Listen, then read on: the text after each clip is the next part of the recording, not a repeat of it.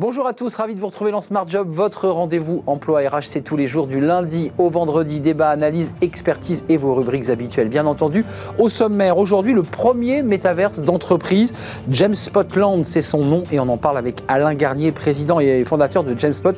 Il est le créateur justement de ce métaverse, il est notre invité. Les entreprises s'engagent pour l'emploi et l'emploi des jeunes avec aujourd'hui le directeur expérience collaborateur de la FDJ. Il sera notre invité dans Les entreprises s'engagent. Et puis le cercle un grand entretien pour parler des indépendants avec le secrétaire général du SDI, euh, le syndicat des indépendants, avec une étude, euh, elle date de quelques jours, sur le pouvoir d'achat des indépendants, pouvoir d'achat qui a baissé, on fera le point avec lui dans le cercle RH et dans Fenêtre sur l'emploi pour terminer l'émission. Et si le CV disparaissait, euh, William Legendre, fondateur de Job One, nous en parlera à la fin de l'émission. Voilà le programme tout de suite, c'est bien dans son job.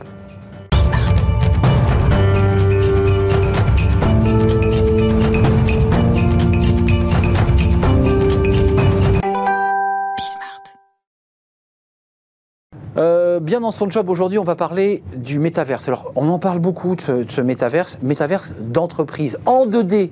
En 2D. Alain Garnier, merci d'être avec nous. Bonjour. Euh, président et fondateur de Spot. Alors, vous l'avez appelé Spot Land. Eh oui. Euh, bah oui, logique. land, pourquoi l'espace que vous créez au sein d'une entreprise? D'abord, commençons par le début de cette aventure, parce que votre entreprise, mm. c'est le réseau social en entreprise par la force des choses, vous vous êtes dit, bah, Covid arrivant, il faut recréer quelque chose de quoi? De convivial, de collaboratif?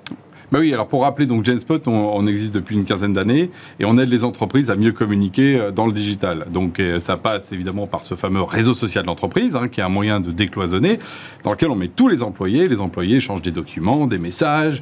Euh, c'était devenu maintenant des émoticônes et du chat. Ok, on en, on en, est là. Et puis, effectivement, de plus en plus de visio. Évidemment, le Covid arrive. Alors là, les visios ont explosé. On n'a pas le choix.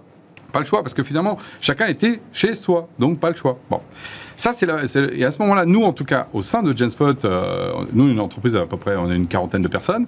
Qui cartonne, hein, qui, a, eu une belle progression en, 2019. 30% de croissance en moyenne depuis 5 ans. C'est ça. Euh, voilà, et euh, on a plus de 400 000 utilisateurs, hein, plus de 350 clients, donc plutôt des ETI, des grands comptes, des PME.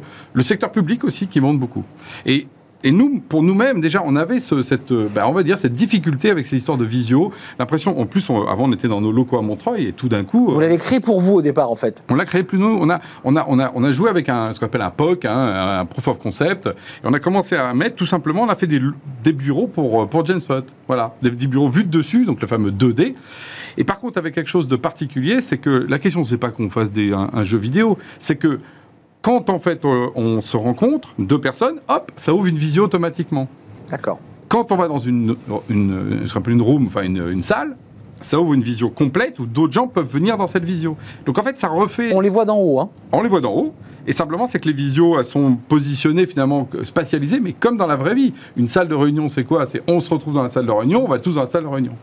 Donc c'est pour ça qu'on l'a fait. Et après, on a vu que ça marchait tellement bien que pour nous, c'était, ça amenait tellement de plus, on pourra revenir dessus, que du coup, on en a fait un produit euh, décliner pour nos clients et puis euh, justement nos futurs, euh, nos futurs clients. Mais qu'est-ce que ça amène? Pour le dire concrètement, on peut avoir pour une réunion quelqu'un qui se trouve à Châtellerault, un autre qui se trouve en Espagne et puis un autre dans une filiale allemande.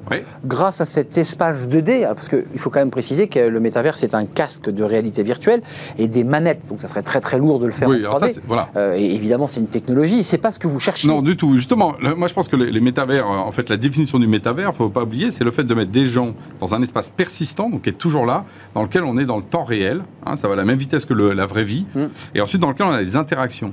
Ça ne dit pas qu'on est en 2D, 3D, 3D immersive. Il se trouve que la 3D, par exemple, elle est magnifique pour faire des belles choses, mais elle n'est mm. pas pratique aujourd'hui. Bon, alors que le 2D, euh, c'est peut-être moins, euh, moins euh, incroyable comme ça, mm. comme expérience. En termes d'expérience, Voilà, mais par contre, c'est vraiment pratique. Pourquoi c'est pratique oui, Alors voilà, parce qu'on se dit pourquoi est-ce que c'est mieux, que, mieux que la visio simple où on voit son collaborateur ou, son collègue en face Bah oui, parce que ce qui se passe normalement, c'est que les visios, en fait, quand on a une visio avec quelqu'un, euh, on dit bon voilà, on se retrouve à 10h pour telle réunion. Mais est-ce que les autres savent qu'il y a cette réunion? Est-ce qu'ils le voient? Bah non. Alors que là, ce qui se passe, on retrouve ce qu'il y avait, euh, ce côté sympathique qu'il y a dans, dans une- un vrai bureau, c'est que pendant qu'il y a une réunion euh, d'un service qui est dans une salle, euh, quelqu'un qui est à la machine à café voit la réunion qui est en train de se tenir. Donc on voit que Paul, Nathalie et, et Damien euh, sont dans la salle. Et on se dit, tiens, ah bah, c'est la réunion des devs. Euh, il a la machine à café, on est d'accord qu'il le voit sur son téléphone. Oui, pareil. C'est-à-dire que la machine à café est un lieu où les gens peuvent aller. Alors, ils vont pas prendre un vrai café d'ailleurs, mais c'est- il y a- il y a des lieux en fait avec des petits fauteuils. Et ben les gens viennent aussi et peuvent se rencontrer. Ce qui se passe en fait, c'est que on, a, cette habitude-là. Dès qu'on voit des humains, en fait, on les, voit à distance et on comprend ce qu'ils font. Et ça, c'est la spatialisation. Et, et le, le métavers 2D de James Spotland, il permet de redonner ça euh, à des gens qui, encore une fois, en, en sont é- éparpillés façon Pulse partout. Donc ça veut dire qu'on peut se donner un rendez-vous dans une boîte avec plein de filiales, à la machine à café que vous avez spatialisée, vous l'avez créée en Ouais, fait cette machine. Euh, on peut aller dans un room, vous avez donné des noms. Est-ce qu'on peut Exactement. personnifier comme sur un personnage métavers classique en 3D, euh, des cheveux, des yeux? Est-ce qu'on peut commencer à le faire ressembler au personnage? Comment, comment ça marche ça? Alors c'est pareil, il y a des avatars, ils sont pareil, tout- ils sont plutôt simples. Et effectivement, ce que font les gens, c'est qu'ils choisissent des avatars souvent qui leur ressemblent ou qui veulent dénoter. Parce qu'en fait, on a pas mal d'avatars différents. Alors effectivement, il y a des hommes, des femmes, des unisexes aussi, parce qu'il y a aussi cette idée maintenant de, de moins genrer les choses. Avoir des cheveux, pas des cheveux, d'être plutôt en costard ou au contraire... un- Couleur de peau. Voilà, couleur de peau évidemment. Et après, on peut aussi, euh, finement si on veut, choisir tous ces éléments individuels pour faire son petit avatar personnalisé. Ce qui se passe concrètement, on s'aperçoit que les gens quand même s'approprient ça. hein. Ça, c'est un vrai truc. Euh, et ça crée aussi une, une- un petit truc drôle. Ah bah tiens, Paul, t'as mis un bandana dans tes cheveux, par exemple. Alors que Paul, jamais il met de bandana. Il y a un petit côté comme ça où on, on peut se permettre euh, ces petites choses. Juste le son, la communication, nous on l'a, euh, on Ouais. est en face, on se parle. Euh, de la même manière, j'ai mon avatar qui s'est assis à la machine à café sur le petit fauteuil. J'ai un collègue avec qui je vais faire une réunion, et ben il arrive parce qu'on s'est fixé ce, ce lieu. Euh, on se parle comment? C'est pareil, c'est le même Ah, son pareil. qui sort. euh, Automatiquement, en fait, dès qu'on se rapproche, il y a les petites bulles dans lesquelles on met soit la visio, soit l'audio, soit les deux. Et en fait, automatiquement, on arrive et on peut parler. Quand on se rapproche des gens, on peut leur parler tout à fait naturellement, comme on le fait dans la vraie vie. Mais la visio qu'au niveau du son. De nouveau, on n'a pas la vignette où on voit Si, le, si, le- si, le on a visage les- de l'autre. si, si, on a les deux. On a les petites deux. vignettes. Donc en fait, on a, le, on a les petits avatars qui sont euh, voilà, et on a euh, par-dessus les petites vignettes. Le, le- vraiment, moi, je, on nous, on le vit, et puis euh, là, par exemple, on l'a montré à nos clients, c'est pareil. Ce qu'ils comprennent tout de suite de ça, c'est vraiment deux choses. La première, c'est qu'on revoit comment vit l'entreprise et on revoit les, les formes organiques. Parce que sinon, tout le monde est dans des visios, très bien, mais en fait, qui a fait une visio avec qui Et euh, on ne sait plus du tout, donc les gens perdent ce lien. Deuxième chose, c'est quand on est dans ces déplacements, par exemple, il est 10h30, ça y est, euh, je, dois- je finis ma visio et je dois aller ailleurs, dans une autre visio. Aujourd'hui, les gens vivent ça tr- très durement. Je passe d'une visio à une autre visio. D'un écran à un autre. Ouais, Là, c'est- différent, c'est l'avatar Bah, je me va. déplace, par exemple, et ben, qu'est-ce qui va se passer? On se Bah, déplace virtuellement? virtuellement. Mais par exemple, au milieu, je vais trouver Erwan. Ah, salut Erwan, comment ça va? Moi, par exemple, je suis chef d'entreprise. hein, c'est mon, rôle dans, dans- à la fois créateur un peu produit, mais aussi chef d'entreprise. C'est vrai que depuis qu'on a James Spotland, moi, les comment ça va virtuels, avec des gens que je, que je vois pas trop, eh ben, ils sont revenus. Alors qu'avant, évidemment, dans les locaux, moi, je suis plutôt social. Moi, je voyais les gens, comment ça va, comment ça va. Mais quand tout le monde est en visio, on va pas aller dans les visios comme ça, dire bonjour, comment ça va. Il y a un truc plus difficile. Alors que là, euh, avec moi, mes, mes salariés, je retrouve le comment ça va. Donc c'est-à-dire votre avatar, vous avez votre Oui. euh, Alain Garnier, alors Oui. vous avez une veste, je sais pas, ou pas de veste. Alors justement, moi, je Vous mets pas toujours de veste. hein. Donc vous êtes venu, votre avatar est sans veste Et j'ai mis une chemise quand même, des fois je suis en t-shirt. T-shirt, voilà, cool, comme on dit. Donc votre avatar, on sait que c'est l'avatar du patron, Oui, parce que c'est marqué Alain dessus. Alain. Tout Et simplement. donc Alain va s'approcher d'un espace où, où il y a une visio, ce qui vous permet d'écouter ce qui se dit. Alors ça, faut rentrer. Alors pour ça, il y a aussi des, des règles un peu de Parce que privacy. sinon, vous. Non, non. Quand il y a une visio, par exemple, qui est dans une room, tant qu'on rentre pas dedans, on n'entend pas ce qui s'est dit. D'accord. Ce qui fait que ça garde aussi, c'est faut- vraiment très... Il faut vraiment rentrer faut dans vraiment la rentrer. Et là, dans ces cas-là, les gens voient que j'arrive et comme dans une visio, vous voyez quelqu'un arriver. Donc aussi, ça reste quelque chose de très...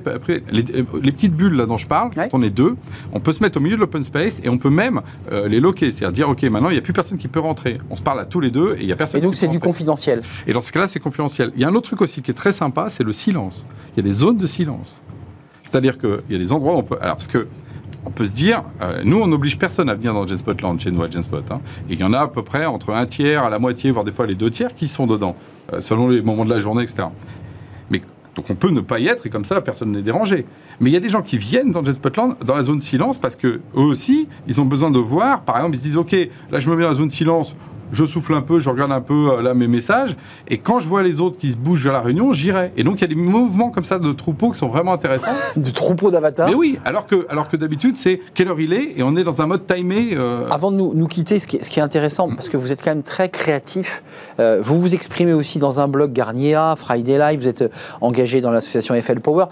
Qu- Qu'est-ce qui fait que vous souhaitez prendre la parole en plus du business que vous développez et que vous venez nous présenter? C'est quoi votre, votre message au fond? C'est Il faut croire en, en- en les technologies? Parce que parfois il faut convaincre aussi les DRH de tout Ah, ah, complètement. Alors, euh, bah, ça. C'est la oui. pédagogie quand même. hein C'est clair. Euh, bah, Moi, moi mon, mon hypothèse depuis, depuis, euh, depuis longtemps, depuis bah, que j'ai commencé dans ce métier-là, c'est que effectivement, le, ce qu'on appelle l'informatique et maintenant le numérique allait manger le monde. Voilà, ça c'est mon hypothèse. Et, euh, par- Manger? euh, Wow. Manger, au sens d'être d'être l'élément qui deviendra constitutif de ce qu'on fait. Euh, Aujourd'hui, on est sur un plateau, euh, on en a parlé, euh, la question de la, de la technologie, des fonds verts qui permettent de changer complètement ce qu'était avant les décors, ça c'est du numérique. Voilà, ça c'est typique. Est-ce qu'on aurait imaginé que le logiciel aurait remplacé les décorateurs? On aurait dit bon non, oui, voilà. Et ça on le vit. Donc ça c'est une première chose. Et la deuxième chose, c'est qu'aujourd'hui, notre intelligence européenne, notre culture européenne, notre économie européenne, elle est sous domination américaine. Voilà. Et quand Par la technologie. Hein. par la Les technologie. GAFA. et, euh, Parce que dans les années 90, les Américains se sont dit, oup, oup, oup, il n'y a effectivement pas que le pétrole dans la vie, il faut s'intéresser à la question justement numérique. Et ils ont été très présents. Et donc moi, mon message, et, et ça s'adresse aussi aux entreprises, c'est que si on veut euh, imposer sa marque, sa culture, sa valeur ajoutée, ce qu'on est finalement au son de soi, et bien dans ces cas-là, il faut s'approprier sa technologie. Tous les gens aujourd'hui qui choisissent d'être euh, de prendre des standards américains, en disant bon, comme ça j'ai la meilleure, j'ai une suite par exemple collaborative, mais c'est la même que tout le monde. En Ouais. fait, ils font un calcul à court terme, parce qu'évidemment, tous leurs employés connaissent, donc a l'air facile. Mais quelle est l'innovation qu'ils amènent? Rien. Rien. Quelle est la culture qu'ils vont pouvoir mettre dedans? Rien. Alors que justement, si on revient les RH, par exemple, pour qui c'est essentiel, mettre de la culture d'entreprise, aujourd'hui, ça passe par le digital. Mm. Et moi, je leur dis, et c'est là où nous, par exemple, je dis, les Européens, on a des outils, il n'y a pas que Genspot, hein, mais les outils européens en général ont cette notion de culture, de diversité, de paramétrage. L'idée qu'il n'y a pas qu'un seul outil pour tous. Euh, et c'est étonnant parce que les- les- la, la culture européenne est tellement forte, mais elle n'a pas encore compris qu'il fallait aller jusqu'au. Enfin, elle n'a pas compris. En tout cas, on est à 30% de croissance, donc on est en Ouais, phase de compréhension. Bien sûr. Voilà, mais il y a encore quelque chose à faire, et en particulier côté direction générale et RH, ça c'est clair. Merci Alain Gardier de nous avoir rendu visite, président fondateur de Gemspot et le Gemspot Land, qui est le métaverse euh, 2D. Il faut préciser qu'il n'y a pas besoin du casque Non. de réalité Et qu'on virtuelle. peut aller essayer, il suffit d'aller sur le site, il y a un essai gratuit. J'ai été allé voir, effectivement, il y, a, il y a un test euh, gratuit. On peut voir à quoi ça ressemble aussi l'environnement. Merci beaucoup, puis très engagé justement sur ces sujets. Allez lire son blog Garnier A majuscule Friday Lives. Merci de nous avoir rendu visite. Tout de suite, les entreprises s'engagent euh, pour l'emploi pour les jeunes, et c'est tout de suite.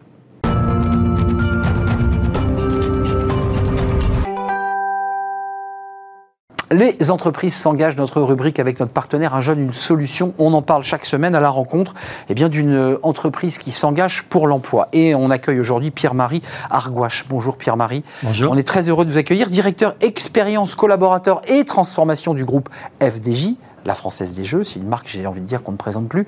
Euh, tout à l'heure, par erreur, j'ai dit que vous étiez DRH, par habitude. Vous me dites, mais je suis le DRH, mais moi je m'appelle expérience collaborateur et transformation. C'est une volonté politique de l'entreprise et de vous. De moi-même, puisque j'ai jamais été très très heureux avec le mot ressources humaines. Je ne gère pas des ressources, je gère des talents et des potentiels. C'est l'humain, ma spécialité, la relation humaine.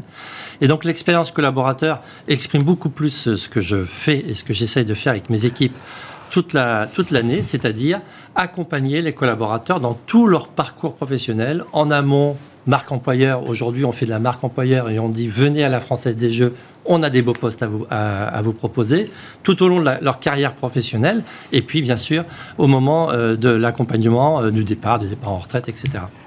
On va parler des, recrutements parce que vous êtes une entreprise qui recrute, qui est très sensible à l'égalité femmes-hommes, euh, à, la manière dont on manage, à l'invention managériale. Mais vous, dans votre parcours, quand même intéressant parce que en 2009, vous avez reçu le trophée du DRH entrepreneur. En 2012, le prix de l'initiative RH de l'année. Et puis, vous avez reçu d'autres prix, notamment venus de le trophée de la chair et sec. Euh, là, c'était en 2000. Bah, euh, vous êtes quand même au-delà du fait que vous êtes quelqu'un qui est dans la réalité d'une entreprise, vous réfléchissez beaucoup quand même à la, quoi, aux mutations, aux transformations, aux améliorations? Je pense que c'est le rôle du DRH d'être un, précurseur, euh, de, pouvoir aller chercher les bonnes idées. Alors moi, je ne suis pas quelqu'un qui, qui, invente les ressources humaines. J'ai une, une, petite phrase et une citation que j'aime beaucoup. Nos meilleures idées viennent des autres partager avec les autres, confronter des avis, aller chercher. J'ai été président d'un club de DRH, euh, Mouvement Génération RH, pendant sept ans. On a partagé avec des DRH. L'un est plus en avance sur ouais. L'autre a besoin d'être accompagné.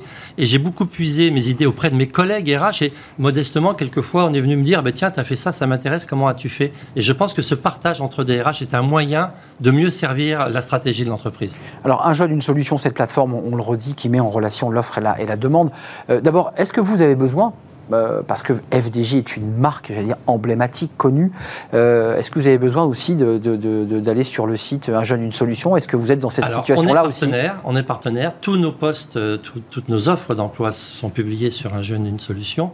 Et nous passons par cette plateforme notamment pour recruter ces jeunes avec un haut niveau d'exigence euh, pour ces jeunes parce que nous, nous les accompagnons euh, avec du tutorat, du, monitoring, du mentorat, pardon.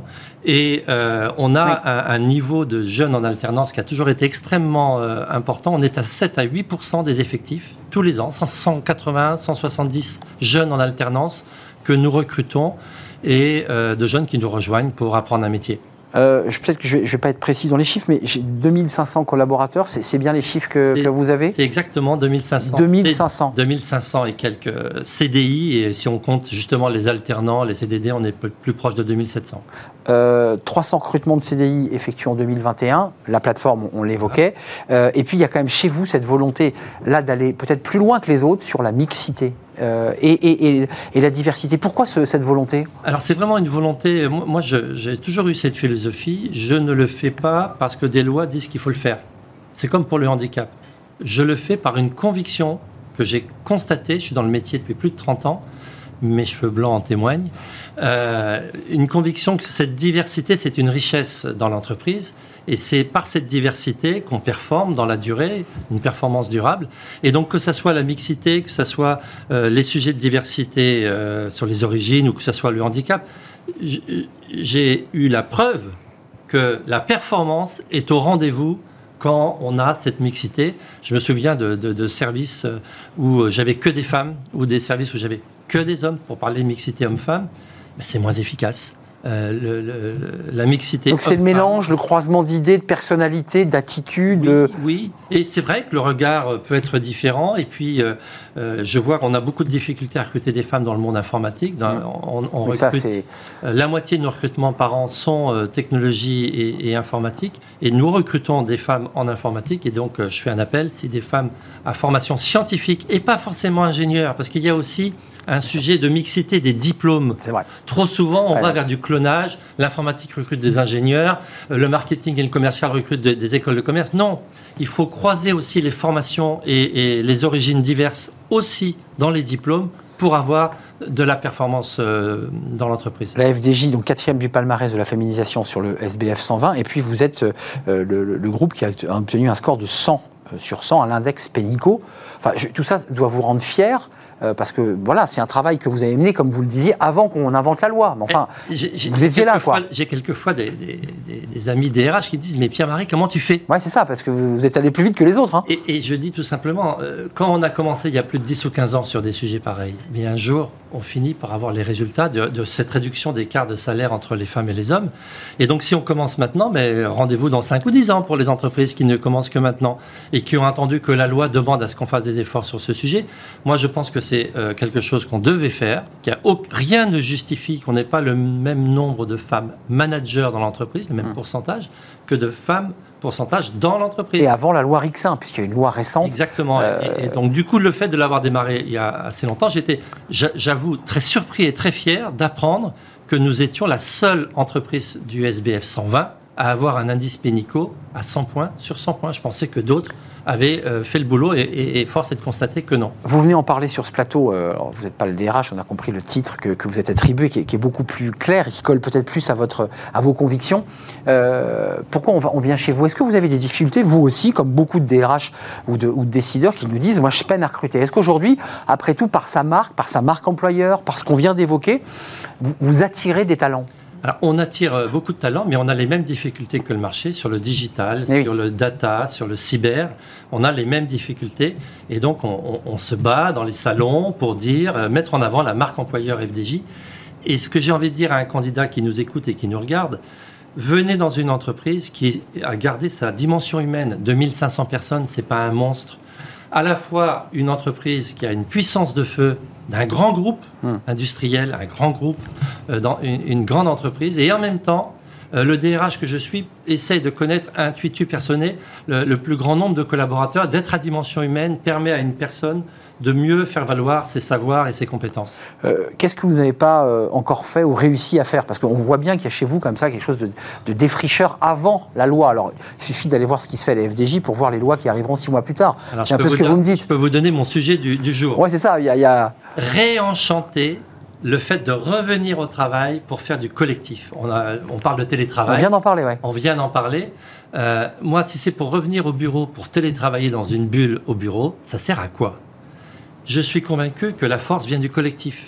Et on sait très bien que les réussites collectives sont des réussites que les collaborateurs aiment bien partager. Avoir réussi le lancement d'un produit, avoir réussi euh, la privatisation française des jeux. On a été des centaines de l'entreprise à bosser sur cette privatisation. C'est un succès collectif. Et donc, réenchanter le futur, réenchanter le plaisir à travailler avec ses collègues, tout en maintenant des jours de télétravail. Euh, vous en parliez tout à l'heure. Nous, on a fait euh, une démarche inverse on ne dit pas combien de jours de télétravail par semaine, on dit deux jours de présence physique dans l'entreprise. Par semaine Par semaine. Ce qui fait que la personne peut, au minimum, peut faire deux jours de présence, trois jours de présence, quatre jours de présence, et la différence sera des jours de télétravail.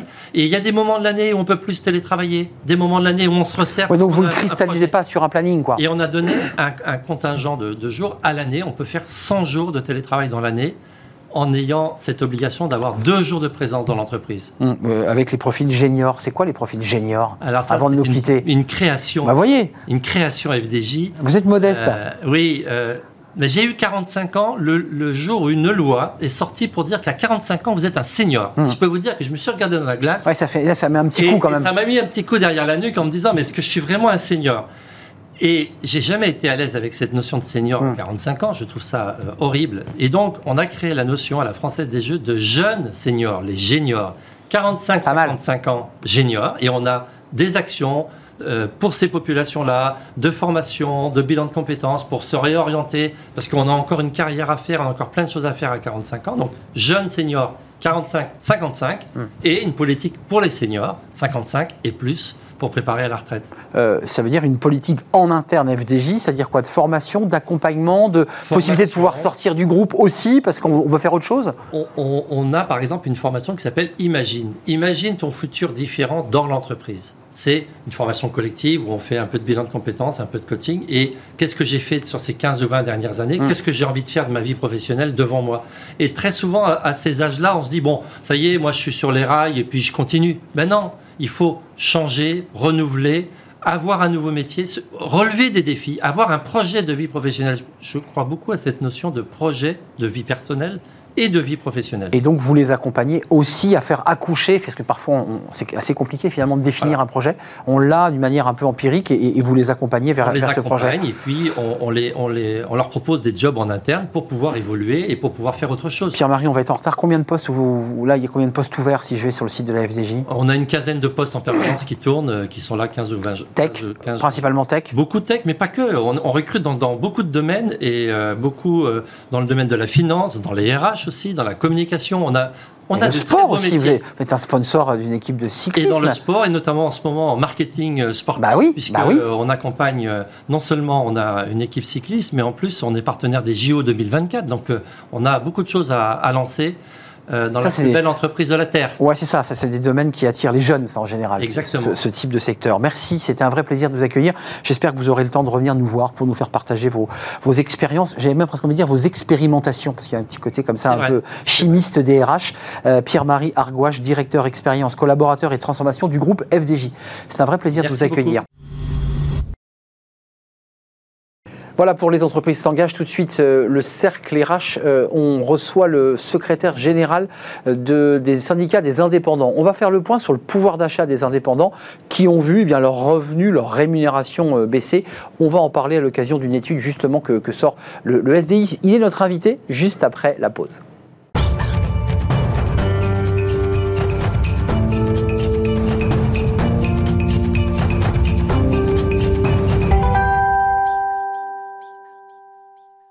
Le grand entretien, le cercle RH et un grand entretien avec le secrétaire général du syndicat des indépendants et des TPE, il ne faut pas les oublier, Marc Sanchez. Merci d'être avec nous. Ravi de vous accueillir. Vous, vous venez régulièrement euh, dans l'émission tirer la sonnette d'alarme, on peut le dire. Euh, un projet de loi en préparation euh, à l'Assemblée nationale, il est passé en Conseil des ministres. Euh, et puis, il y a quelques semaines, en mai dernier, vous avez publié, bah, ça tombait très bien, Oui. une étude passionnante, très détaillée sur le pouvoir d'achat des, des indépendants. Les chiffres sont quand même, on va, on va détailler évidemment cette étude, mais d'une manière globale, on découvre que les indépendants gagnent pas beaucoup. Avant même qu'ils aient perdu de l'argent, ils n'en gagnaient pas beaucoup. Et on découvre qu'ils ont en plus perdu pas mal d'argent. Exactement, oui. En fait, on, on s'est basé sur euh, beaucoup de remontées de nos adhérents qui euh, commençaient à, à envisager en fait d'arrêter leur activité parce qu'ils nous expliquaient que le jeu en valait plus la chandelle, qu'ils travaillaient trop par rapport au risque qui était pris et à l'argent qui est gagné. Trop, j'ai vu que c'est 48 heures en C'est moyenne. 48 heures semaine, oui. Donc en fait, on, on a, on a travaillé sur une base d'une étude d'URSSAF qui avait été euh, commandée à la DARES, qui a été publiée en 2019 C'est ça. et qui fixait en fait le revenu moyen des travailleurs indépendants, des commerçants, des artisans et des dirigeants de TPE, en général des entreprises de 0 à 10 salariés. Et on a, on a constaté qu'il y avait quand même 44% euh, de, de ce panel en fait d'entrepreneurs qui touchaient à peu près un SMIG pour 48 heures hebdomadaires. Et pour les autres, on, euh, entre les artisans et les commerçants, on était à peu près entre 2200 et 2300 euros euh, à peu près mensuels pour toujours effectivement une amplitude horaire de 48 heures. Donc on l'a vu ce chiffre, hein, 44% des entrepreneurs individuels dirigeants de TPE dégagent une rémunération en dessous du SMIC. Hum. Et puis il y, a- il y a ce chiffre euh, qui indique la baisse de pouvoir d'achat. Alors elle est très détaillée en fonction de ce qu'ils ont perdu hein, par pourcentage, mais Exactement. 53% d'entre eux, des indépendants et dirigeants de TPE, constatent une baisse de pouvoir d'achat de 10 à 30%. Tout à fait. Enfin c'est colossal, compte tenu que vous nous indiquiez il y a quelques secondes que le niveau moyen des, des revenus c'était le SMIC. Ah bah, c'est à peu Donc c'est-à-dire près qu'ils ça. gagnent 1000 euros quoi. C'est à peu près ça pour la moitié d'entre eux, effectivement, oui. On est, on est aux, aux alentours de ces eaux-là. Et attention, euh, on, on est là sur l'étude qui avait été faite par les URSAF. On est en 2019. Donc en fait, il faut après, on est post, enfin, on est avant le Covid, et donc il faut se poser la question. C'est ce qu'on a fait d'ailleurs à travers l'enquête, ce qu'il en était effectivement à aujourd'hui. Et on, a constaté que beaucoup de nos, nos adhérents, beaucoup de dirigeants euh, envisageaient aujourd'hui réellement d'arrêter leur activité parce que avec, on va dire, la cinquième vague de début d'année, les deux crises inflationnistes, celle de l'année dernière et venir. celle qu'on on a Bah là ils se prennent un surcoût. Voilà. Et donc, forcément, euh, le remboursement, effectivement, du PGE, pour ceux qui en ont fait, il faut compter à peu près 400 euros euh, à- à- en moyenne pour le PGE et 400 euros pour les charges qui ont été effectivement gelées par les, par les URSAF, notamment celle de 2021 et une partie de 2022.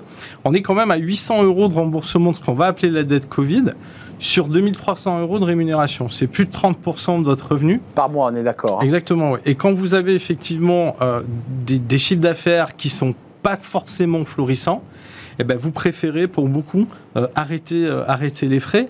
Et les chiffres sont assez alarmants. C'est on- quoi C'est un dépôt de bilan C'est une cessation volontaire d'activité. C'est-à-dire qu'en fait, le- ce, qui, ce qui est assez tron- tronqueur, c'est que quand vous regardez les, les- les chiffres de la Banque de France, on va dire, tous les, euh, toutes les semaines, on nous explique qu'il y a peu de défaillances, il y a peu de Oui, c'est vrai, de ce liquidation, etc. On est grosso modo à peu près à 33 000, euh, en tout cas sur cette année. Mais là, c'est la cessa- cessation d'activité volontaire. mais ce, qu'on ne- ce dont on ne tient pas compte, c'est effectivement les dirigeants qui ont, qui ont décidé de dire stop et qui ont arrêté l'activité. Bien sûr. Et là, quand on voit les chiffres qui ont été publiés par les, euh, les grèves des tribunaux de commerce, on est quasiment entre 2020 et 2022 à plus de 100% de cessation d'activité, donc plus de la moitié sont des cessations volontaires. Marc Sanchez, ça veut dire quoi en, en- en numérique euh, Ben, grosso modo, en 2020, sur le premier semestre, on était aux alentours à peu près de 100 000, 102 000 très exactement. Donc trois fois plus que les chiffres Et, indiqués et- sur les. et cette année, cette année, sur le premier semestre 2022, on est, selon les derniers chiffres qui datent du 15 juin, à plus de 180 000 cessations d'activité. Donc plus de la moitié sont des cessations volontaires. Après, vous avez les cessations d'activité normales, hein, style je pars à la retraite, Donc là, oui. j'ai changé de vocation, etc. Mais dans les, les analyses qui ont été faites à la fois l'année dernière et cette année par les grèves des tribunaux de commerce, sur l'augmentation de 100%, il y en a plus de la moitié qui sont des dirigeants qui disent stop, j'arrête parce que j'en ai encore les moyens. Donc je vais arrêter mon activité, je vais payer ce que je dois et je vais passer à autre chose. Parce qu'aujourd'hui, si je continue, c'est la procédure de liquidation euh, directement. Mm. Et là, je risque d'être engagé sur mon patrimoine Il personnel. me semblait qu'une loi avait été votée qui permettait de séparer les deux. Bah oui, elle est, elle est, elle est, Elle, était votée, vous elle me confirmez elle- elle est tout à fait votée, sauf que euh, aujourd'hui, les banques continuent. Quand vous êtes boulanger, par exemple, et que vous voulez acheter un four, la banque va continuer à vous demander d'être caution de l'investissement que vous faites. Et si vous ne le faites pas, bah, vous n'avez pas le crédit. Et en Donc plus, en fait, cette loi ne sert à rien, Marc Sanchez, parce que sur le plan législatif, ça marche, mais la banque vous dit, c'est très bien, il y a la loi, mais Alors- moi, je veux, je veux que vous caution- cautionniez cet achat. Effectivement, ça avait été un de nos, un de nos, nos- comment dirais-je, de plans d'achoppement euh, quand on a, on Ah a discuté de ce projet avec Alain Griset, qui était favorable, c'est de lever justement cette garantie qui était, euh, qui était exigée par les banques. Euh, alors, il faut savoir que euh, est sorti par une voie médiane, c'est-à-dire que de droit, effectivement, vous pouvez, enfin, votre patrimoine est protégé, et dans les faits, la banque peut demander effectivement à ce que vous leviez cette, euh, Mm. cette protection, et c'est ce qu'elle fait, et c'est ce qu'elle fera dans à peu près euh, 99% des Donc, cas. sauf que, Ouais. sauf que là, la, la nuance en fait, la partie négociation, c'est que le législateur a décidé de faire un point sur la pratique bancaire sur ce, sur cette Pour vérifier, ouais. d'ici deux ans. D'accord. On a deux ans pour voir, on va dire. Mais en attendant, même si la loi est votée, elle n'est pas valable pour toutes les entreprises qui ont cessé et qui étaient en activité en 2020, en 2019, etc., etc., qui elles effectivement étaient caution. Alors, il y, a- il y a aussi des, des- des indépendants et TPE qui répondent à votre, à votre étude, qui disent, mais euh, oui, enfin, nos, nos- nos revenus n'ont pas progressé parce que déjà, avant même la crise Covid, on se serrait la ceinture. J'ai trouvé ça assez intéressant parce que euh, ils expliquent que, bah oui, forcément, euh, ça, ça a peu évolué voire peu baissé, mais en fait, ils expliquent qu'en 2019, ils se serraient déjà la ceinture quasiment au niveau du Covid. Donc, ils ne pouvaient pas descendre beaucoup plus. Euh, Résumons-nous, vous nous dites par ailleurs que dans cette étude, ils sont victimes des surcoûts de matières premières pour ceux qui sont en dehors du service et qui ont besoin d'aller d'aller fournir. Il y, a, il y a non seulement le surcoût des matières premières, dont beaucoup d'ailleurs ont décidé de ne pas le répercuter sur la clientèle, c'est-à-dire beaucoup l'ont pris sur leur marge. Eh oui. Euh, dans l'enquête, je crois que c'est à peu près la moitié euh, en termes de répartition de coûts. Donc ça veut dire encore moins de rémunération, mais c'est pour éviter effectivement que euh, la clientèle euh, ne, ne- ne- ne- ne boycotte complètement euh, nos entreprises. Mais je vous dirais que ça suffit pas parce que au-delà de la partie matières premières, vous avez aussi euh, toute la partie loyer. Et là, on Bien est, sûr. on est dans une, dans une explosion sur la, la dernière année, toute la partie foncière, que ce soit donc les loyers qui sont indexés, euh, sur l'inflation euh, tous les trimestres, euh, ou la taxe foncière qui est due par euh, le propriétaire mais qu'il répercute et qu'il fait payer par le locataire, euh, dans certaines régions on est à plus 30% quasiment de taxe foncière. Il faut savoir qu'une taxe foncière en moyenne pour une entreprise qui a à peu près euh, entre 150 et euh, 200 mètres carrés, c'est grosso modo entre 5 000 et 6 000 euros annuels. Donc c'est un impôt propriétaire qui là aussi est indexé forcément en fonction des facteurs locaux de Qui commercialité. vient gréver, évidemment. Et qui vient nécessairement amputer la trésorerie de l'entreprise. Et l'idée, c'est qu'à chaque fois que vous amputez la trésorerie de l'entreprise sur ses charges fixes, bah, vous amputez la rémunération du dirigeant. Donc c'est ce qui Et nous- donc, il serre la ceinture, comme il le dit. Bah, exactement. Il n'a pas le oui. choix. Non. S'il veut tout payer, il est obligé de réduire sur ses revenus. Exactement. Euh, Jusqu'à ce qu'on arrive à un point de rupture. Alors, il y a- il vient évidemment se, se- se- se confronter votre étude et le la loi pouvoir d'achat, alors parce que c'est Ouais. vraiment l'alpha et l'oméga euh, Ouais. du gouvernement. Alors, je- je- vous avez eu des, des- des réunions de négociation, vous Oui, avez tout à fait, oui. et les indépendants sont, Nulle alors dans part. la, sont nulle part. Alors, moi, j'ai lu un article du Parisien où on dit clairement, c'est l'article 2 de, de- de cette loi où les indépendants vont avoir Alors, une baisse de cotisation. Vrai ou pas vrai? Oui, oui, tout à fait. De 550 euros sur la partie maladie, enfin, c'est les cotisations par À l'année dirigeant. Ah, ben bien sûr, oui. Oui, oui, c'est à l'année. Ça représente à peu près 48 euros par mois. Euh, 48 euros par mois quand vous regardez le niveau de l'inflation. Si on prend les 550 euros dans leur globalité, à partir de septembre, ils sont plus là. C'est-à-dire qu'en fait, euh, grosso modo, euh, c'est alors il faut savoir que c'était une proposition, euh, enfin un engagement du président de la République. Oui. Alors à titre, on va dire de, de l'intention, on, on- on- on le- on le remercie, mais euh, déjà euh, c'est pas un chèque qui est fait puisque c'est pris bien évidemment sur la protection sociale de, de nos adhérents. euh, premier point, et que l'engagement à hauteur de- du pouvoir d'achat dont je parlais tout à l'heure de nos entreprises, effectivement 48 euros par mois, c'est juste pour rire. Très clairement. Euh, et, je vous De- dirais ouais, que C'est un défalque de cotisation, il faut le rappeler. Hein. C'est Oui, pas oui, 48 complètement. euros que, que le Trésor public va Ah non, verser non, sur le compte. Non, hein. non, Faut pas qu'il y ait de malentendu, hein. c'est- Oui, c'est une déduction qui est faite de ce que vous devez. Mais concrètement, vos indépendants, là, avec ce, cette loi pouvoir d'achat dont vous dites, euh, euh, avec un peu d'aigreur, que vous n'êtes pas dedans, vous n'êtes pas dans ce projet de loi, même si le gouvernement communique à l'envers. hein. Il dit on est indépendants, on les oublie pas. euh, Non, mais c'est vrai que dans, dans l'intention, on a salué d'ailleurs les propos d'Olivia Grégoire, fraîchement nommée justement sur les, son intention d'aller de l'avant et, et on l'en félicite et on espère qu'on va rapidement la rencontrer pour pouvoir aller de l'avant. Mais l'idée n'est pas pour nous de demander effectivement des chèques qui soient carburants, etc. Enfin, encore qu'on pourrait dont peuvent discuter. bénéficier les indépendants. hein. Oui, oui, oui, tout à fait, oui, puisqu'ils roulent beaucoup aussi, ils consomment aussi Bah beaucoup de gazole, etc., etc., et ils font beaucoup de trajets. Euh, Nous, l'idée, c'est de pouvoir permettre par des dispositifs qui soient indolores pour le contribuable et donc pour le budget de l'État, dont on sait entre parenthèses qu'il n'est pas, il est pas très vaillant, Hum. euh, de dire on va permettre d'avoir des soupapes de, décompression de la trésorerie qui vont permettre de mieux rémunérer le dirigeant. L'exemple que vous parlais, dont je vous parlais tout à l'heure du bouclier foncier, c'est-à-dire à la fois de geler l'indice des loyers et en même temps de réintégrer la taxe foncière euh, aux propriétaires et non plus aux locataires. Gelé pour les particuliers, il faut le préciser. Pas Oui, oui, les- mais Non, non, mais c'est important Oui, de le dire. Il y a eu un effort de fait pour les particuliers. Tout à fait. C'est-à-dire qu'il y a- il y, a eu un plafonnement euh, prévu pour les particuliers, mais là encore pour les indépendants, alors même qu'on avait réagi, au moment où la mesure avait été proposée.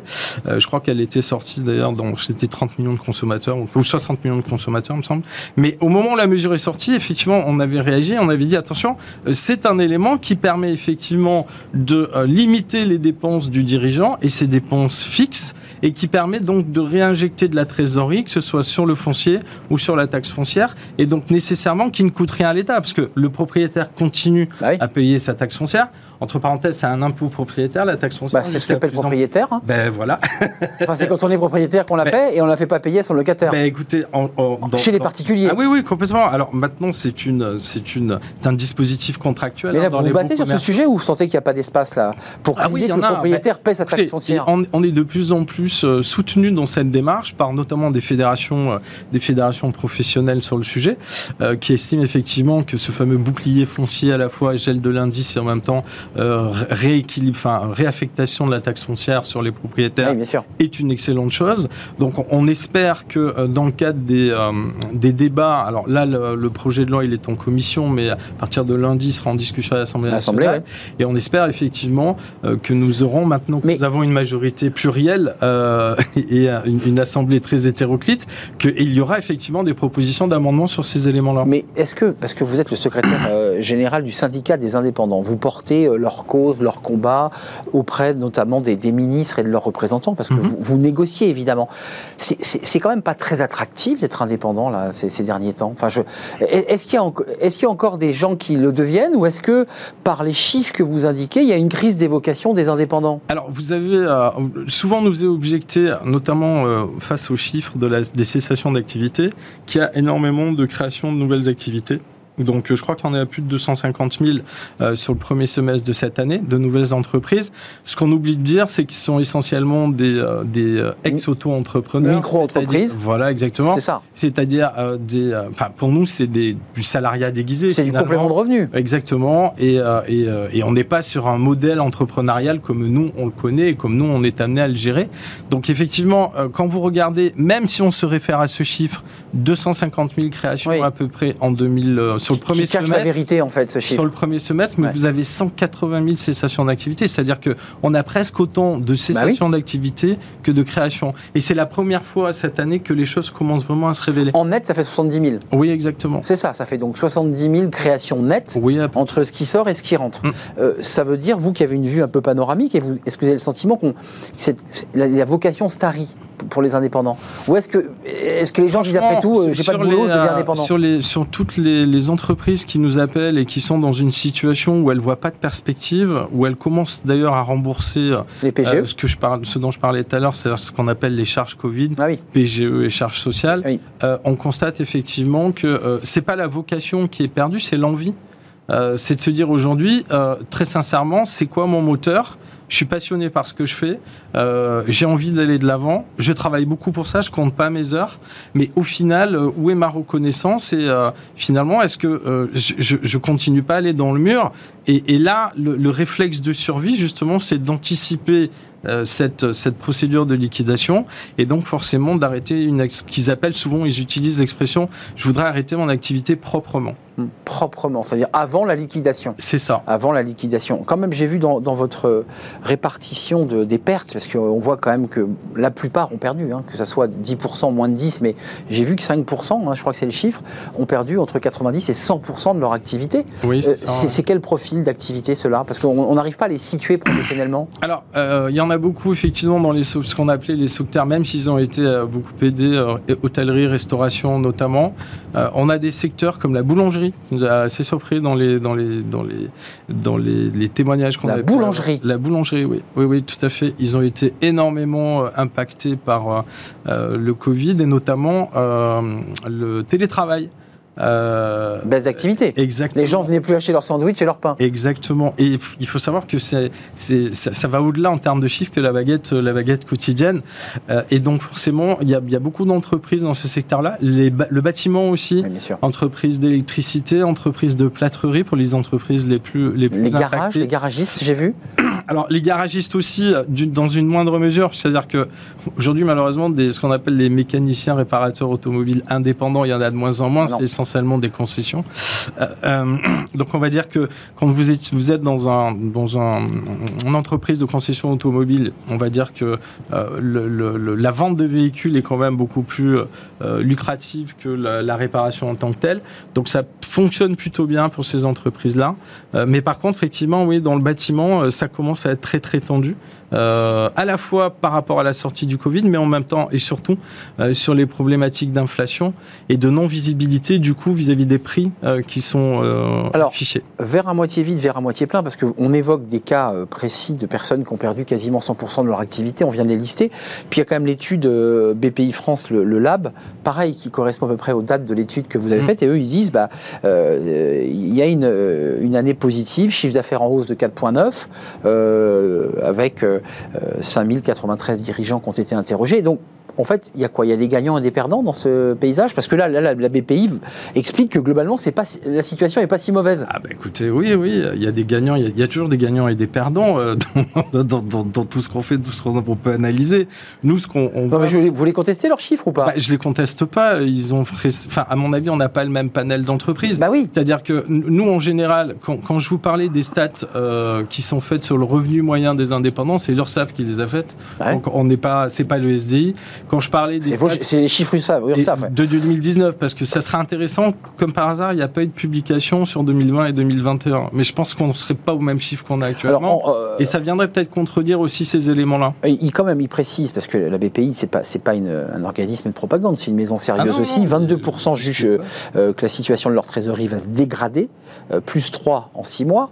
Donc ça, ça se rapproche doucement quand même de, de vos analyses. Mm. Et ils sont deux fois plus nombreux à anticiper une baisse de leur rentabilité, c'est-à-dire 23%, et vous l'évoquiez tout à l'heure, ils rognent sur les marges Hum. pour compenser les hausses de prix.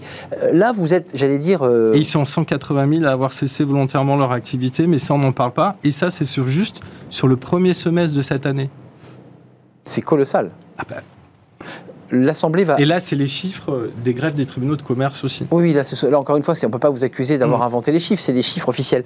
Vous êtes, j'allais dire, euh, vous serez euh, en tribune à l'Assemblée nationale, enfin j'en suis sûr. Oui. Euh, automatiquement, vous allez suivre de très près ce texte. Est-ce que vous avez encore des marges de manœuvre? Est-ce que vous avez des moyens de faire levier? Est-ce qu'il y a des amendements que vous pressentez qui peuvent améliorer le panorama quand même un peu noir que vous nous décrivez des Alors, indépendants? Au-delà de ce qui a été proposé, c'est-à-dire les fameux 550 euros pris sur les cotisations euh, maladie, notamment de, de nos adhérents, euh, l'idée, comme je vous le disais tout à l'heure, c'est d'annexer deux amendements. Le premier sur le gel donc euh, de l'indice des loyers commerciaux pour nos entreprises, comme ça l'a été fait. Enfin, c'est un plafonnement pour être plus précis pour les particuliers. Le deuxième, c'est la réaffectation à travers le PLFR, notamment parce que c'est le, le vaisseau le plus adéquat de la Projet de taxe loi de finances foncière rectificative. Exactement, oui. C'est l'élément le plus le plus approprié pour justement la réintégration de la taxe foncière. Ça, on sent que c'est une revendication très forte. hein, Bah, c'est un gros budget. qui ne- qui n'est pas à payer la Mais taxe foncière. Euh, C'est-à-dire que je préfère aujourd'hui très clairement rétablir un impôt à celui qui doit le payer plutôt qu'à nous, euh, en sachant que cet impôt peut correspondre entre 3 000 et 6 000 euros par an. Euh, on, est- on- on sera très très loin du compte du, du chèque à 100 euros ou à 150 euros. Et très sincèrement, on rétablira une certaine forme de justice aussi et d'équité. Euh, on l'a pas dit, mais globalement, ces fameux indépendants, c'est très large, hein, vous l'avez évoqué, c'est de la TPE, c'est du commerçant, c'est de l'indépendant, c'est du libéral. Ça touche combien de, de- de millions de salariés enfin, ou d'indépendants? Aujourd'hui, c'est 6 millions à peu près, euh, grosso modo, avec euh, 3 millions d'indépendants stricto sensu. Euh, les micro-entrepreneurs, c'est une catégorie, on va dire, qui représente à peu près 6 millions d'entités. Euh, avant de terminer, j'ai- j'ai- j'aimerais quand même qu'on refasse le point, parce qu'on rentre un peu dans le détail. Euh, les 48 euros, parce que c'est quand même la communication du gouvernement, il faut le préciser, on aide les indépendants, on ne les oublie pas. Je vous vois sourire, 48 euros par mois. J'ai vu qu'il y avait aussi un vrai débat d'équité entre ce qu'on prélève aux indépendants Hmm. et le service rendu aux indépendants.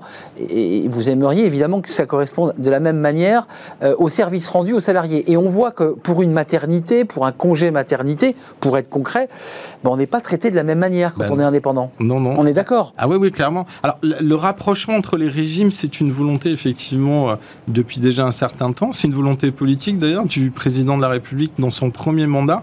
Et effectivement, beaucoup de beaucoup d'indépendants souhaitaient avoir une meilleure protection dans le cadre de leur régime, soit parce qu'ils ont été salariés avant, euh, qu'ils deviennent indépendants ou qu'ils redécident de devenir salariés pour avoir une linéarité dans leur cotisation. Mais pourquoi c'est différent? Pourquoi une femme qui attend un enfant lorsqu'elle est indépendante, elle est créatrice, elle est dans la tech, elle a monté sa boîte, euh, elle est seule, elle a donc une TPE.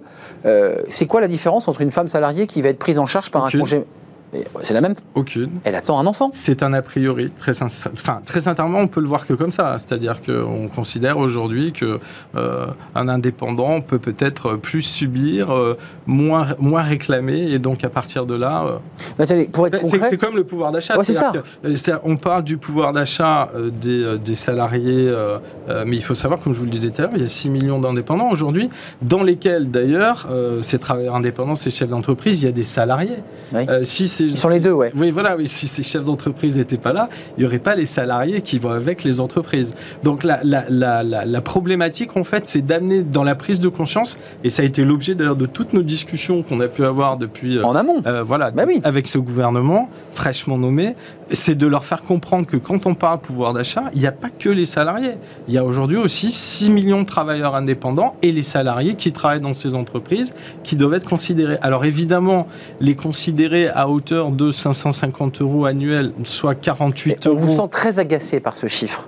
Bah, c'est énervant dans le sens où oui, c'est-à-dire que la, la, la prise en considération de nos entreprises et notamment de nos TPE, euh, au- au-delà du quoi qu'il en coûte, hein, parce qu'il faut bien oublier, enfin, il faut bien considérer le quoi qu'il en coûte, il a permis de maintenir un outil de travail. Là, on parle de pouvoir d'achat de nos dirigeants, ce qui n'est pas la même chose parce que vrai. le fonds de solidarité, il n'était pas touché en, ma- en main propre et il tombait pas sur le compte effectivement de, de nos dirigeants d'entreprise. Et beaucoup d'ailleurs n'en ont pas eu, n'en n'en ont pas eu énormément. Enfin, il y a quand même une inéquité Oui, euh, clairement. aujourd'hui encore, malgré malgré la loi, malgré l'idée que entre le salarié et, sa protection et l'indépendant, il est moins bien protégé. Mais bien sûr, oui. Alors on vous dira qu'il cotise moins euh, à flux tendu. Je vous dirais que c'est pas le cas, encore moins maintenant, euh, parce qu'il y a ce rapprochement des régimes. Eh alors l'idée, c'est pas non plus, c'est d'être pris en considération à chaque fois qu'on aborde un sujet sociétal qui concerne effectivement l'ensemble des citoyens et pas d'être écarté d'un revers de main. Et c'est toute la difficulté. Alors on espère que les choses vont changer sur ce sujet et les autres, parce qu'il y en aura d'autres derrière. Olivia Grégoire est votre interlocutrice, c'est la nouvelle. Et rappelons qu'elle avait été en charge, euh, secrétaire d'État à l'économie sociale et solidaire. Oui, aussi. Euh, donc elle, était rapporteur aussi à l'époque. Euh, c'était sur le, projet de loi de relance. De relance, exactement. absolument. Un des volets du projet de loi de relance. On a eu l'occasion de la rencontrer à ce moment-là, où elle, semblait très impliquée. Donc vous êtes optimiste de, l'écoute que vous aurez d'Olivia Grégoire On est toujours optimiste et j'espère effectivement qu'elle elle aura la même, la même envie. Alors maintenant, en plus qu'elle est en charge, je pense que ça ne devrait pas poser de soucis. Et vous serez dans l'hémicycle, évidemment, pour, euh, j'allais dire, et à la fois écouter et intervenir on, on euh, sera présent, On interpellera les parlementaires, on leur expliquera ce qu'il en est, euh, on leur proposera effectivement d'aller plus avant sur nos catégories socio-professionnelles parce qu'elles elles, elles, elles en ont vraiment besoin aujourd'hui. Merci Marc Sanchez d'être venu nous, nous, rendre visite. Cette étude à découvrir sur le site du SDI. Tout à fait, étude très détaillée sur la situation euh, des, indépendants et, de ceux qui dirigent des, TPE, euh, avec évidemment une grosse quand même perte de pouvoir d'achat. Ça, c'est ce qui ressort de, votre étude sortie en mai dernier. Euh, Marc Sanchez, secrétaire général du syndicat des, indépendants et des TPE. Et vous allez courir bah, l'Assemblée nationale dès la semaine prochaine parce que je pense que vous aurez besoin d'avoir ces échanges avec les députés ah ben de visu. Et ils auront besoin d'avoir aussi les informations informations qu'on va leur donner, parce que je ne pense pas qu'ils maîtrisent tout de ce point de vue-là. Et les aient connaissance de tout. Voilà, ils ont des indépendants chez eux, ça c'est sûr, dans leur mm. circo. Je ne suis pas sûr qu'ils aient les chiffres qu'on a présentés aujourd'hui dans, dans l'émission. Merci de nous avoir rendu visite, euh, Marc Sanchez. Merci à vous. On termine notre émission avec Fenêtre sur l'emploi. On parle des CV. Euh, ça, c'est un vrai sujet. Est-ce que les CV vont disparaître? On va répondre à la question.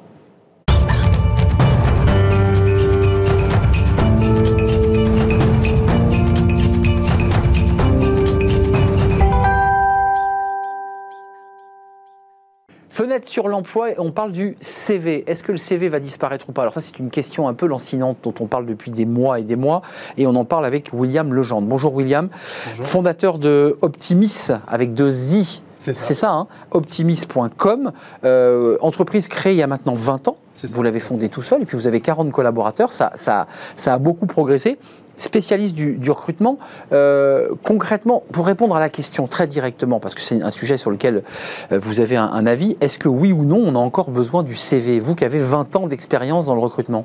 Alors, entre euh, il y a 20 ans et maintenant, il y a eu beaucoup de changements.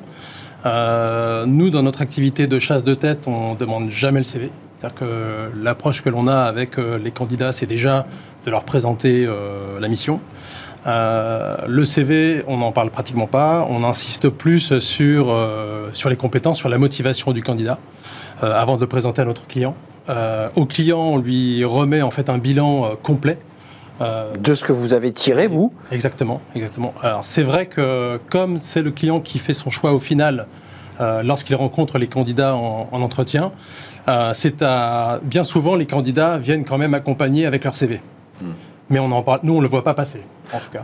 Je, m'autorise, vous faites la chasse dans certains secteurs, parce que vous avez une expérience dans certains secteurs, vous avez démarré avec les commerciaux, mais je crois que vous avez élargi votre spectre, mais quand même, le recruteur, en final, va quand même aller sur le réseau social LinkedIn, je, le cite, euh, pour aller quand même voir un peu ce qu'il a fait. J'imagine, c'est là où il va avoir son CV, non?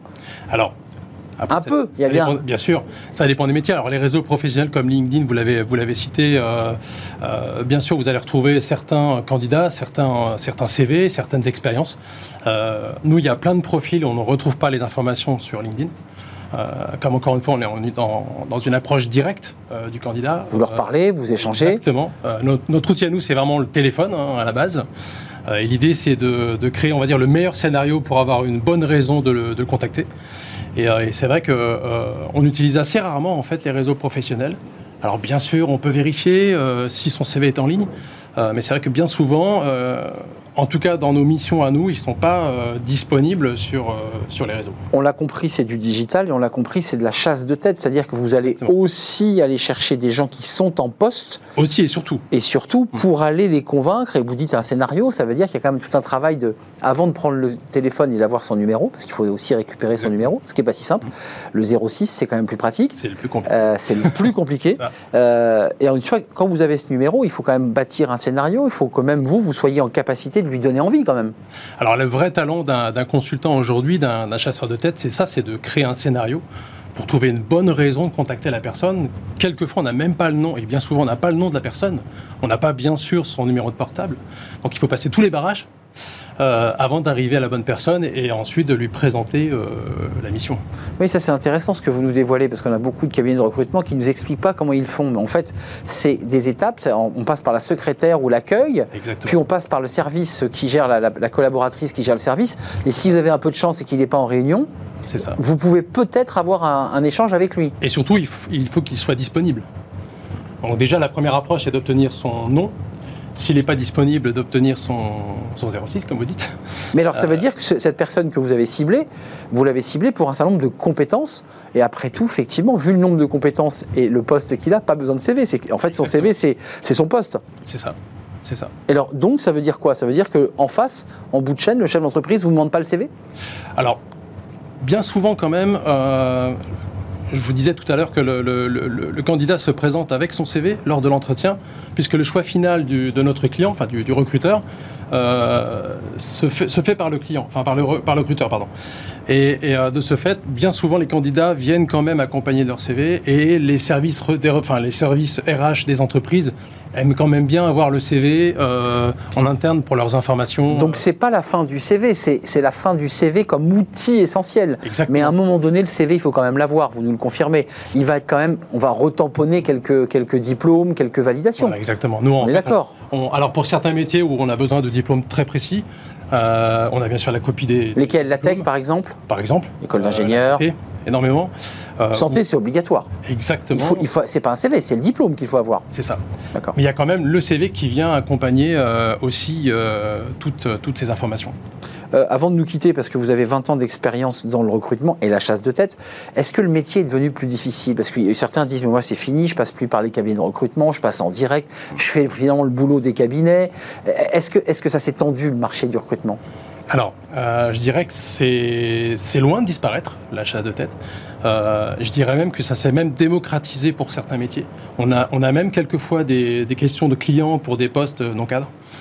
Donc, euh, non, il y a un bel avenir. Attendez, vous nous dites, avant la chasse de tête, c'est pour des postes d'exécutive importants, responsabilités. Surtout. Surtout, mais il y a quand même là, petit à petit, Exactement. c'est-à-dire que vous faites la même méthodologie pour quelqu'un qui est non cadre. Voilà, pour des postes pénuriques où euh, il est presque impossible de trouver euh, de façon classique. Que- Quel secteur, par exemple euh, Santé. Santé. La santé, encore une fois, les commerciaux, pas très simple à recruter. La santé, le transport, le BTP, énormément. Donc euh, des, des métiers techniques. Vous avez vu, Bruno Le Maire indique que septembre, c'est euh, à la rentrée, le- on met le paquet et que le gouvernement mettra le paquet sur, euh, sur les- la, la question de la pénurie. Comment vous l'expliquez, vous? Qu'est-ce qui, se passe? Alors, c'est vrai qu'on a, on a passé là deux années assez compliquées. Euh, ça a permis aussi euh, à certaines personnes de se poser des questions sur leur métier. D'accord. Euh, certains se sont re- reconvertis. Donc il y a vraiment un mouvement, euh, vous voyez, avec tout ça. Euh, alors ça n'a pas commencé. Donc c'est des remises en question profondes, en fait. Exactement. Et là, ça veut dire qu'aujourd'hui, dans, dans vos, dans vos secteurs, là où vous chassez, il y, a- il y a de la pénurie dans les secteurs où vous, vous chassez. Exactement. Donc ça veut dire que c'est un casse-tête pour les chefs d'entreprise. Aujourd'hui, ils ne sont pas outillés, si vous voulez, pour chasser eux-mêmes. C'est-à-dire que c'est un peu compliqué de demander à son service RH de, de chasser des, des- des candidats en dehors de l'entreprise, vous voyez Donc, euh, Donc ils appellent Optimis. Exactement. Euh, c'est quoi les délais qui vous imposent? Parce qu'il y a un débat dans le recrutement, la difficulté, on vient de comprendre, hein, c'est pas si simple. Et puis souvent, le patron, c'est un recrutement pour, euh, pour la veille, quoi. Alors, Et ça, vous lui dites, attendez, monsieur, je peux pas, quoi. le délai, c'est la question récurrente. Euh, encore une fois, ça dépend de la pénurie. C'est-à-dire que si on est sur des profils pénuriques, comme on dit souvent, euh, tout est une question de délai. C'est-à-dire que... C'est quoi vos délais, là? Moi, je vous appelle, je suis chef d'entreprise, je vous dis, je, je- je le veux. Et vous me dites quoi C'est 6 mois, 1 an Alors nous, on fait toujours, si vous voulez, une étude de faisabilité pour savoir un petit peu déjà euh, si on se lance dans la mission. hein. Ouais, Si c'est l'Himalaya ou si c'est le puits de Sancy, Voilà. quoi. Le but, c'est quand même de s'y retrouver, hein, aussi bien le client que nous. Euh, et, et là, on lui répond par rapport à notre expérience, par rapport à... C'est quoi la moyenne avant de nous quitter? C'est quoi? C'est, c'est- on- Il ne faut pas s'attendre à un recrutement avant quoi? 3 mois? 4 mois? Oh, je dirais entre 1 et 2 mois. Entre 1 et 2 mois, et sur des postes pénuriques, ça peut aller jusqu'à 6 mois. C'est vraiment... euh, Parce qu'il faut ça pas- dépend vraiment du, du profil, hein, encore une fois. euh, Donc il y a un vrai travail de psychologie aussi de ceux qui prennent le téléphone et qui doivent trouver les bons mots euh, pour une personne qui est quand même, rappelons-le, en poste. hein. Dans les postes de santé, euh, chercher une infirmière, il faut quand même la convaincre de changer d'hôpital hein, quand même. plutôt compliqué. Il faut aussi que le package intéresse le candidat pour partir, pour... oui, enfin, il y a plusieurs motivations. Merci William Legendre de nous avoir dévoilé les, les coulisses d'un d'un recruteur chasseur de tête, 20 ans d'expérience, optimis.com, c'est votre société en digital, 40 collaborateurs à Paris. Merci de nous avoir rendu visite et c'est la fin de, de notre euh, émission. Merci de l'avoir suivi. Merci à vous, euh, merci à toute l'équipe de, de l'avoir euh, préparé. Merci à, à Mani pour la réalisation, merci à, à Héloïse, merci à Thibaut pour le, le son et puis merci à Fanny Griesmer et à Lily. Merci à vous pour vos messages. C'est toujours un plaisir de, de vous lire. Je vous dis à demain. Bye bye.